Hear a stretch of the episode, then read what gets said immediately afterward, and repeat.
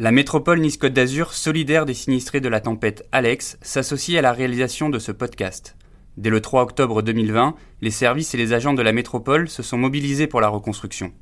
Soyons tous solidaires. Les habitants de nos vallées ont besoin de nous.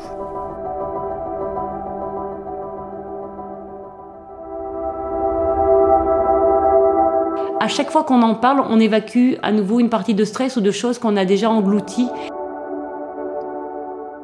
On doit rentrer dans cette démarche euh, voilà, de dire, parce qu'on meurt de ne pas dire. On a l'air de passer pour des héros quand c'est comme ça, mais pas du tout parce que pour moi c'est une évidence, c'est mon métier et objectivement ça m'aidait à vivre. Carpe diem et chaque jour suffit sa peine, quoi. Voilà. Parce que souvent on projette et puis du jour au lendemain, et la tempête m'a fait que remettre le doigt dessus, euh, du jour au lendemain, on peut tout perdre. Voilà. Je pense que de donner de la bonne énergie, ça nous fait du bien pour nous reconstruire nous aussi.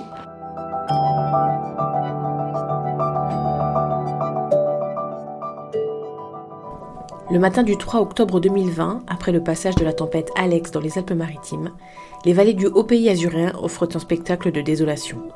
La nuit, des pluies violentes ont fait gonfler les rivières, et l'eau a emporté sur son passage des maisons, des routes et des voitures. De la Vésubie à la Roya, ce sont des centaines de personnes qui se retrouvent d'un coup privées d'eau et d'électricité. Les dégâts matériels sont considérables, les pertes humaines impressionnantes. Pendant un an, Nice Matin se propose de recueillir les témoignages des habitants des vallées. Ils partageront avec nous leurs craintes, mais aussi leurs espoirs, le temps de leur reconstruction. À chaque rendez-vous, un témoin, une histoire. Je suis Gaëlle Belda et vous écoutez Alex, un podcast de la rédaction de Nice Matin. Aujourd'hui, épisode 11, Véronique Ludeni, vétérinaire du Mercantour, installée à Saint-Martin-Vésubie. Un entretien réalisé un peu plus de 4 mois après le passage de la tempête.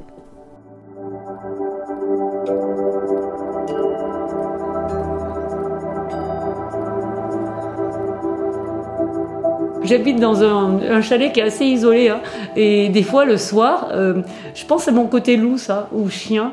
Des fois, je crie, hein. je hurle parce que je suis en colère sur plein de choses, sur des injustices, euh, euh sur, euh, ouais, sur de la colère, sur de la tristesse. Voilà. Et puis, et puis après, je respire amplement et je me dis qu'on va tout reconstruire et qu'il y a quand même de belles énergies de tous ces gens qui sont restés parce qu'ils aiment la montagne. Voilà. Je restais quand même positive, même si c'est difficile.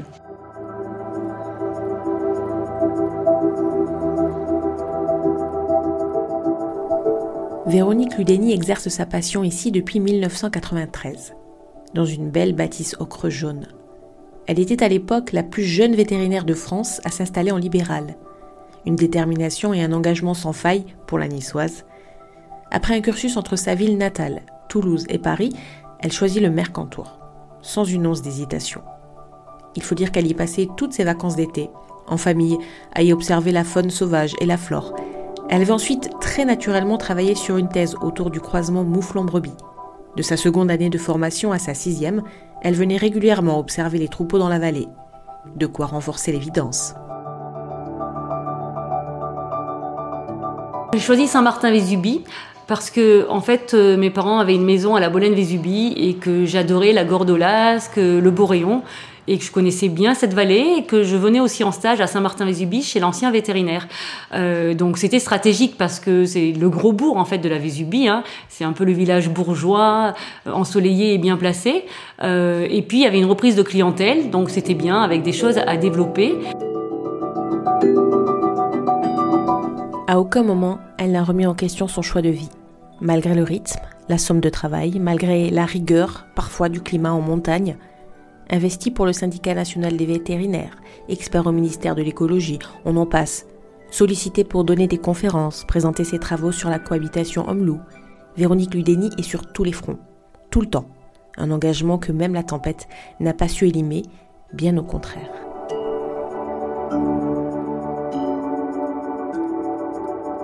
Aucune remise en cause de l'attachement au territoire et au fait de rester là, parce qu'après cette nuit, euh, on va dire, euh, terrifiante, vibrante, angoissante, pleine d'interrogations par rapport à nos proches, puisqu'on n'avait pas d'informations et on sentait bien qu'on était dans un contexte exceptionnel. Euh, le matin, un peu frigorifié, sans information, euh, on est descendu sur la place du village et c'était, c'était quasi marrant et en même temps pathétique parce que en fait euh, moi j'ai toujours cette comparaison avec les animaux j'avais l'impression qu'on était comme des fourmis qui reliant un point d'information et tout le monde convergeait vers la place du village et devant la mairie et euh, c'était très alarmiste parce qu'on aurait dit un épisode de guerre en fait il y avait il y avait des pompiers, il y avait le secours civil, il y avait 12 000 personnes, il y avait des hélicoptères. Donc on s'est bien rendu compte qu'il y avait quelque chose. Et là, on nous a proposé de partir. Euh, c'était on évacue, on évacue, on évacue. Et c'est terrible parce que on voyait justement les gens avec déjà leurs valises, euh, leurs paquets. Euh, j'avais l'impression d'être en Iran, en Irak ou en Asie du Sud-Est, voilà. Et moi j'ai dit non, non, mais moi je ne veux pas partir, je ne veux pas partir. D'abord ma maison avait tenu le coup, j'ai pris des informations et je me suis dit, je suis la vétérinaire de Saint-Martin-les-Ubis, j'y suis depuis 1993, style la fille euh, qui fait partie de l'histoire, mais je ne partirai pas sans savoir comment vont les animaux, comment vont les troupeaux, et puis on peut avoir besoin de moi.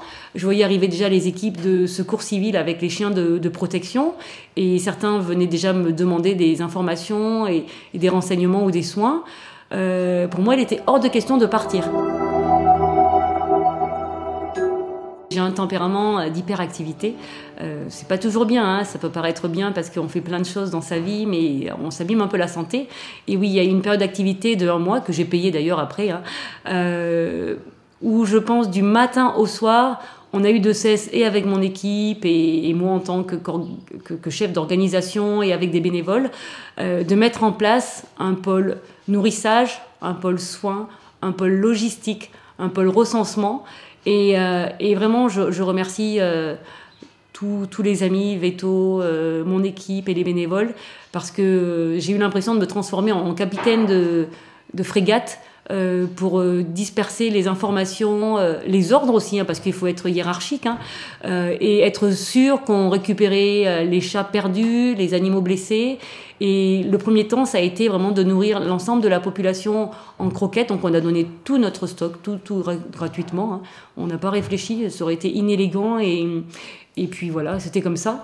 C'était un peu cataclysmique, mais l'habitude de l'urgence de la ruralité aussi, de, d'être avec peu de moyens, d'avoir travaillé en Afrique aussi, m'a, permis de mettre en place des choses pour m'assurer de la santé et d'hygiène de base, quoi, l'eau et la nourriture pour les animaux. C'était pour moi indispensable.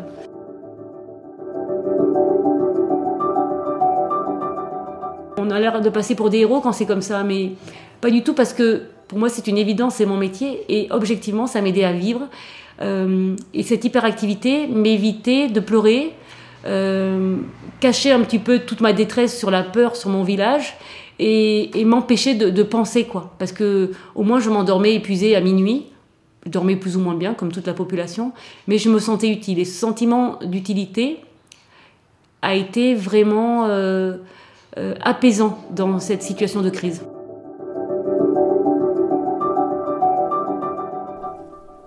Faire de la médecine solidaire, elle a adoré distribuer des aliments, des médicaments, intervenir sans faire de facture, être par monts et par c'est son truc. Elle le reconnaît, elle rit, mais personne ne sort indemne de pareilles catastrophes. Même la solide vétérinaire y a laissé des plumes. Elle a payé son hyperactivité et a été contrainte de marquer une pause.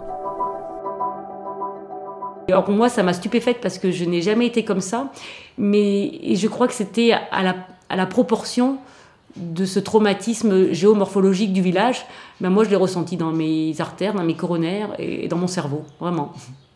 Le fait de marcher ou de rouler dans le village, autour du village, est toujours assez traumatique, voilà.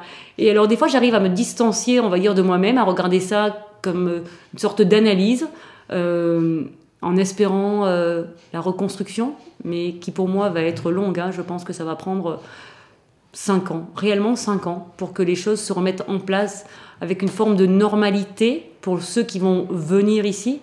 Mais nous, on sera marqué à vie par, par cet épisode, j'en suis persuadée. Voilà.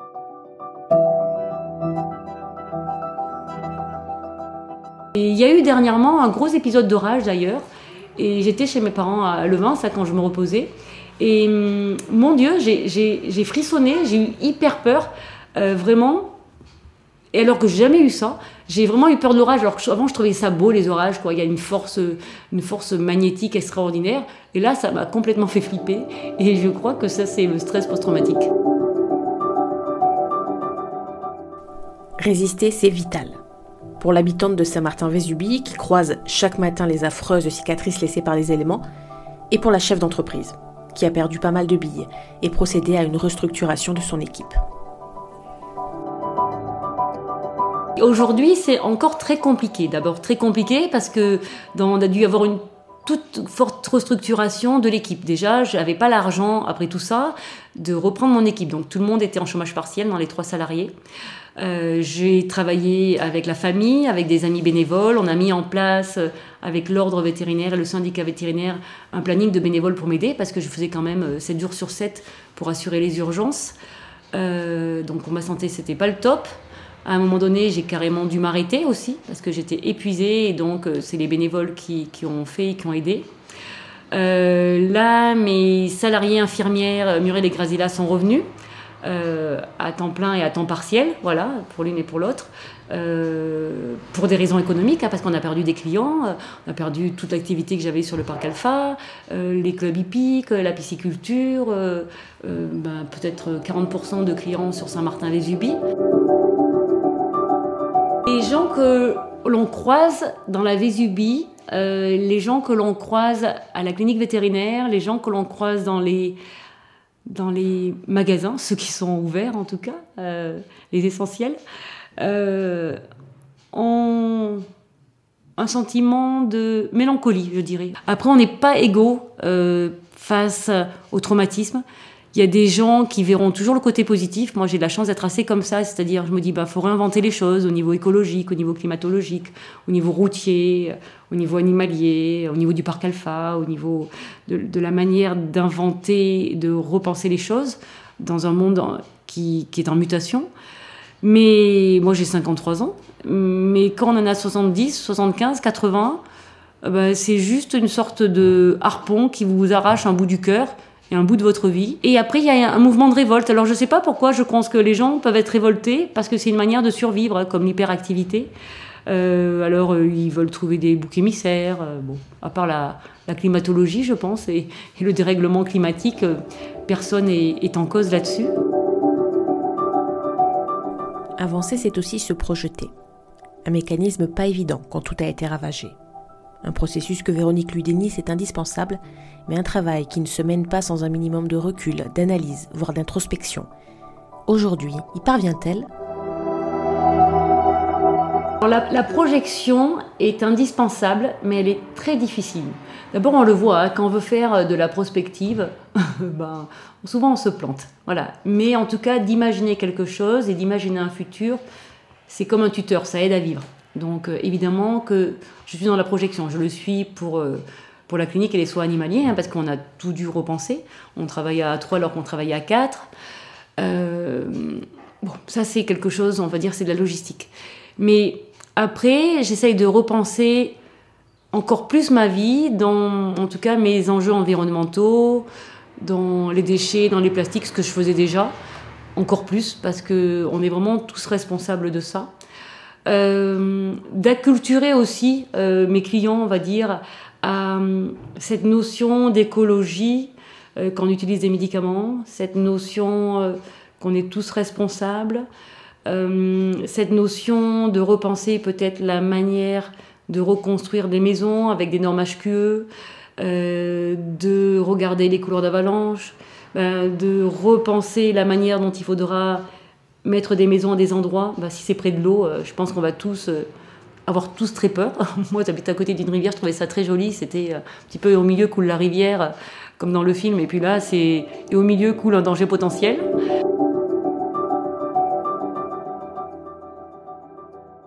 Moi, je ne vois pas ma vie autrement qu'en montagne, en lien évidemment avec la mer. Hein. Avant, je descendais assez facilement une à deux, une à trois fois par mois, euh, parce que je, d'abord parce que je prenais l'avion pour faire des conférences à Paris euh, sur justement des enjeux climatiques, environnementaux ou animaliers. Euh, parce que j'allais à la mer, parce que j'allais au soleil, parce que j'allais voir ma famille. Ah bah là, non, c'est trop compliqué entre la route qui est bloquée. Donc, en plus, le Covid, on se voit plus. Donc, tout ça, c'est compliqué. Mais je me dis que ma ressource, ça va être celle de la marche en montagne, de ce temps un peu de méditation active. regarder différemment les gens et les animaux et essayer de donner euh, peut-être ma forme de sagesse. On entend un chien réclamer un soin côté chenil et les infirmières s'activer. Une stagiaire vétérinaire lui propose gentiment un café. Véronique lui dénie sourit, mais dans ses yeux, qu'est-ce qui prédomine? Inquiétude ou espoir?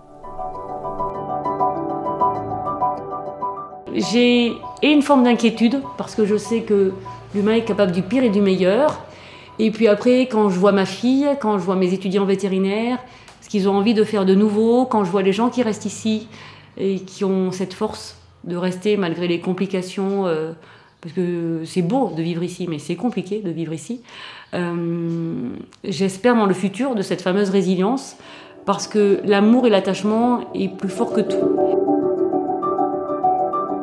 Euh, je m'inspire de philosophie, on va dire, méditative et temporelle en me disant, ben, carpe diem et chaque jour suffit sa peine, quoi. Voilà. Parce que souvent on projette et puis du jour au lendemain, et la tempête m'a fait que remettre le doigt dessus, euh, du jour au lendemain, on peut tout perdre. Voilà. J'aimerais que les choses s'améliorent, mais pour avoir étudié les loups donc depuis plus de 25 ans, je dis toujours que l'homme est un animal social, territorial et sexuel, voilà, un petit peu comme le loup. On peut être formidable, voilà, et puis on peut être euh, dramatiquement euh, sauvage et égocentrique pour protéger, bah oui, sa maison, sa, famille, son travail, et donc une forme d'égoïsme crade, exprès, hein, je dis crade, euh, et on a tous ces, moments à d'ombre et de lumière où on a peur pour soi et on devient de petites choses. Euh, et voilà, donc essayer d'être un peu plus beau dedans, un peu meilleur, euh, plus dans le partage, plus dans l'écoute même quand on est épuisé. Ce matin, j'ai eu des clients. J'adore ces clients. C'est des gens qui adorent la montagne, qui sont sur Val de Blore et qui habitent sur Nice, euh, qui ont un petit chien trop mignon. Euh, ils font partie euh, un, peu de ma famille. Hein. On a des gens qui font partie de notre famille à force hein, quand on tient une clinique vétérinaire. Et ils sont arrivés, ils étaient contents de nous voir parce qu'ils ont eu très peur pour nous. Et puis ils ont pleuré quand ils m'ont raconté qu'ils ont pris la route de Val de Blore à Saint-Martin-Vésubie, en passant par la nouvelle piste qui passe dans la rivière, et qu'ils ont regardé de part et d'autre toutes ces maisons déchirées, ces maisons euh, entravées, ces maisons poignardées, celles qui tiennent par miracle. Et ils m'ont exactement dit ça, mais mon Dieu, à la télé, ça nous a traumatisés, mais de le voir en près, c'est encore pire. Et, vous vous rendez compte, Véronique, on a 77 ans, nous, on verra jamais à nouveau la Vésubie, comme elle était avant, parce que ce sera trop long pour se reconstruire. Donc eux, ils sont pas à 5 ans, hein. peut-être ils imaginent que ça mettra peut-être 10 ans, et ils ont peut-être raison. La catastrophe climatique renforce aussi la philosophie que développe le docteur vétérinaire depuis des années. Cette façon d'observer l'environnement dans sa globalité, de veiller très fort à la préservation de l'écosystème pour contourner les dérèglements violents, si possible. Le parc Alpha, le parc à loups, était l'un des emblèmes du combat qu'elle mène. J'y suis montée il y a 15 jours à pied, en raquette. Euh, voilà, je voulais voir. Alors, bon, déjà, quand vous montez dans le Boréon, hein, pareil, c'est cicatriciel, euh, c'est assez cataclysmique, donc on passe par euh, des chemins détournés. Et donc, je suis remontée sur le parc Alpha. bon, on voit tout le bouleversement hein, de tout ce qui a été emporté. C'est triste. Ouais, ben, j'ai pleuré, quoi, déjà. voilà, parce que là, je voyais tout, tout, le bouleversement. Et puis, comme les machines ne peuvent pas monter là-haut, elles sont montées au début, tout est en vrac, quoi. Et, tout est encore en désordre. Alors que là, autour de Saint-Martin-Vésubie, même s'il y a du vrac partout, euh, les routes ont été tellement bien aménagées, quoi. C'est-à-dire, on n'a pas des routes, on a des pistes, mais le conseil départemental, en lien avec euh, les officiers des routes, là, je sais pas comment ça s'appelle, euh, on fait un travail formidable quand même. Donc, euh, il y a une sorte de polissage voilà, des, irrégularités et des imperfections. Alors là-haut, non, pas du tout. Hein, voilà. Donc autour, la montagne, elle est super belle, mais sur les endroits où il y avait des habitations, comme l'hôtel du Boréon, qui est complètement englouti, encore les voitures englouties sous la neige, les vacheries qui étaient tellement belles, une qui est complètement en distorsion le parc avec tous les grillages arrachés.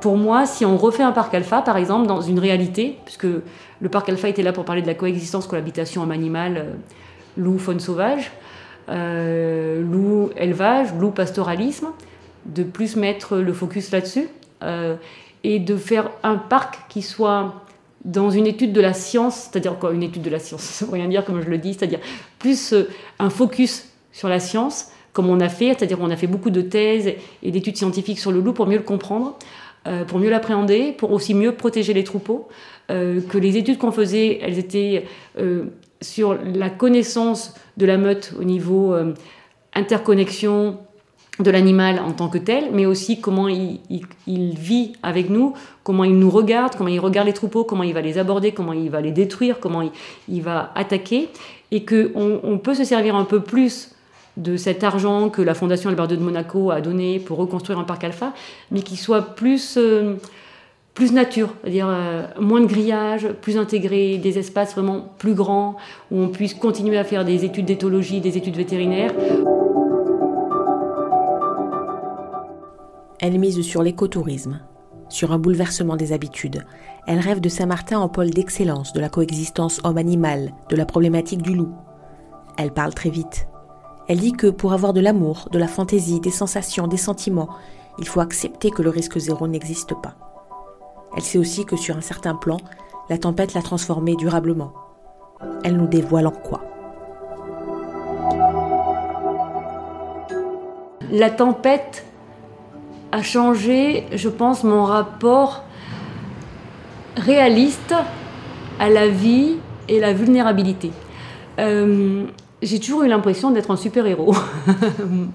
c'est mon tempérament et c'est très bien, ça m'a donné plein d'énergie et j'ai fait plein plein de choses dans ma vie.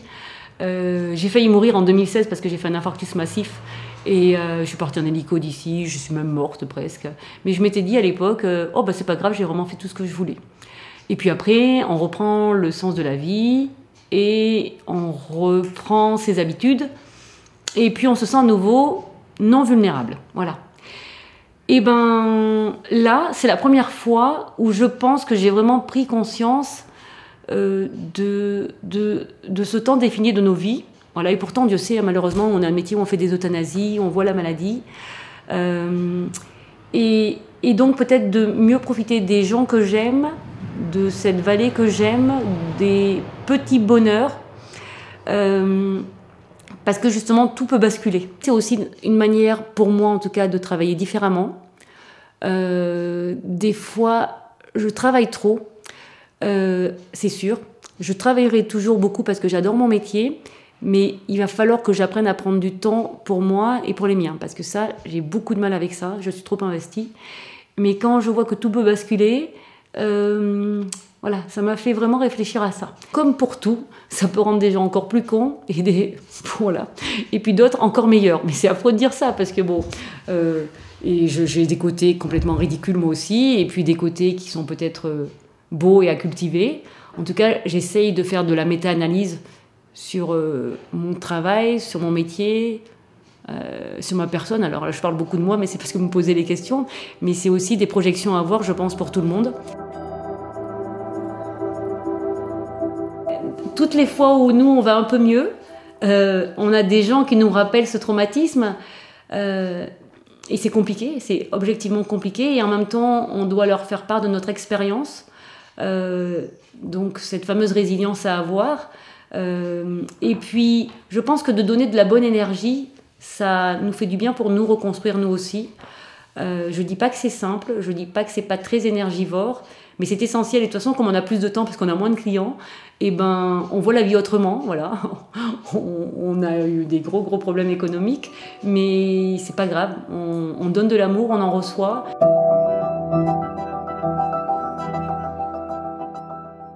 De, reparler de ça, je me suis forcée à, vous parler bien, voilà, de donner les, les mots justes, c'est compliqué, mais à chaque fois je me rends compte que quand je vais au fond de moi, je réalise le traumatisme que ça a été, voilà, de, tout ce changement de paradigme, de changement de, mode de travail, voilà, la tristesse de, des choses qui sont parties euh, avec l'orage, avec la tempête et les, gens aussi qu'on ne verra plus. Alors ceux qui sont morts et puis ceux qui sont partis qu'on aimait voir, voilà. Et, là je me fous de l'économie parce que de toute façon je sais que petit à petit on va se reconstruire, mais vraiment ouais, cette sensibilité un peu à fleur de plomb. Euh, et en fait, je mets ma peau de, ma peau de loup là, ou ma peau de, ma peau de bête pour me protéger. Et, franchement, je remercie mon métier et, les gens que j'aime, voilà, pour m'aider. Et en les aidant, je m'aide aussi. Quoi. Et je me rends compte en vous parlant là euh, de toute cette boule d'émotion qui est, ancrée en nous pour tout le monde. Et, même le fait de nous faire parler, ben, je vous remercie parce que ça nous fait du bien en fait. voilà, merci.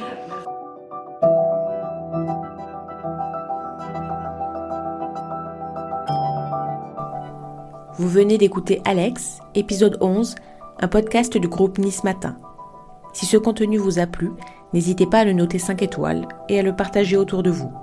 Et si vous avez des remarques, vous pouvez aussi m'envoyer un mail à l'adresse gbelda.nismatin.fr.